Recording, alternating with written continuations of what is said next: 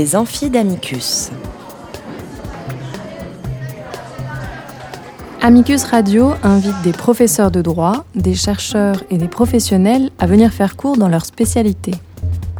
L'occasion pour un fin spécialiste de relever le défi de traiter en cinq épisodes d'une question juridique essentielle. Aujourd'hui, Charlotte Michon, experte en droits humains et devoirs de vigilance des entreprises et future avocate sur ces questions, nous parle du devoir de vigilance. Épisode 5 de la prévention à l'accès à la réparation pour les victimes. Bonjour à tous et bienvenue donc dans ce dernier épisode de notre série de podcasts consacrée euh, au devoir de vigilance des entreprises. Ce que je voudrais aborder aujourd'hui, c'est l'aspect finalement réparation, l'aspect responsabilité juridique des entreprises, puisque je vous le rappelle, hein, le sens du devoir de vigilance, c'est de permettre de créer un lien entre les victimes de violences euh, à l'étranger avec euh, les euh, entreprises, notamment sociétés mères et donneuses d'ordre, qui ont finalement bénéficié de ces violations dans le cadre de leur exercice, de leur activité commerciale. Il est prévu dans le cadre de la loi française et dans le projet de directive européenne la possibilité d'engager la responsabilité civile des entreprises pour manquement à leur devoir de vigilance.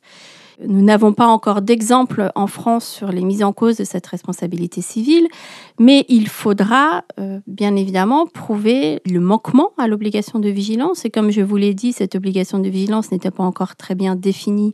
Euh, il y aura un grand rôle des juges dans euh, la définition du manquement et de la faute, mais aussi le lien de causalité entre la faute et le dommage donc commis le plus souvent à l'étranger ou chez des fournisseurs.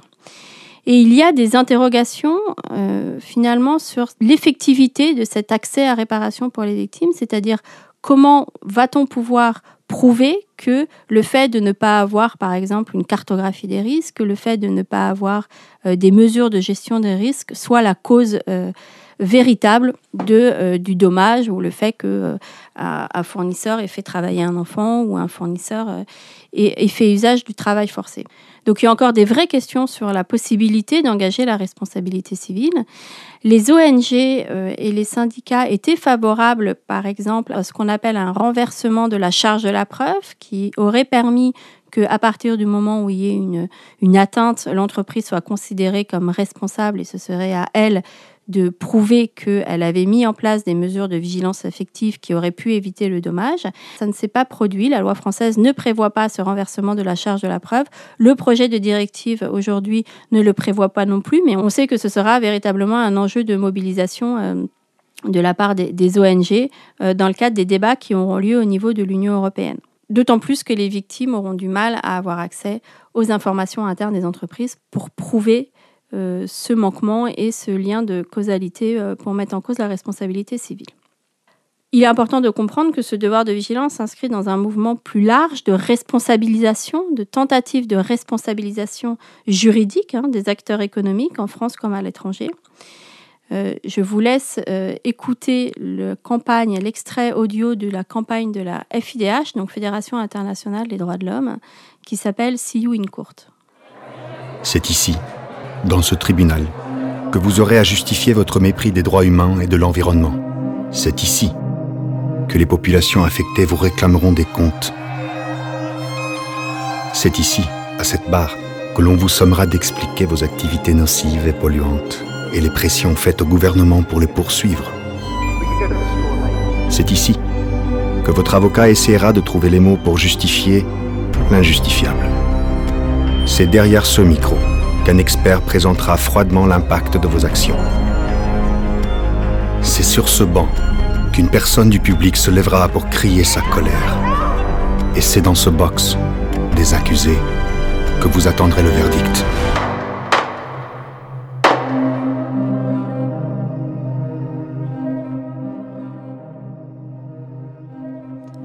Et donc, c'est une campagne de la Fédération internationale des droits de l'homme qui s'inscrit dans un esprit de favoriser et de développer les contentieux en France comme à l'étranger contre les entreprises qui ont commis des atteintes graves euh, aux violations des, droits de l'homme et de l'environnement. Donc vous voyez bien cette idée, et elle est portée par beaucoup d'organisations euh, de la société civile cette idée que les entreprises doivent rendre des comptes et qu'elles ne puissent plus faire leur business euh, à tout prix, si je, puis dire.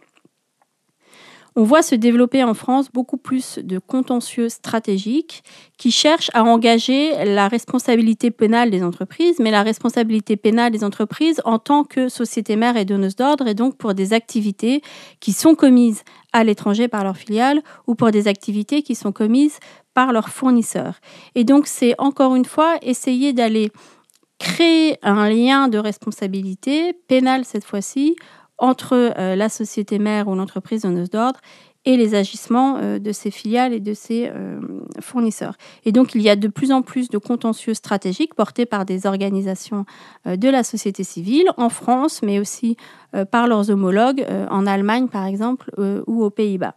Donc, ce qu'il faut bien comprendre, c'est que il y a le fondement du devoir de vigilance, mais il y a aussi d'autres fondements qui sont de plus en plus utilisés pour attraire les entreprises devant les tribunaux et pour leur demander de répondre des euh, violations qui ont été commises dans le cadre de ces activités commerciales.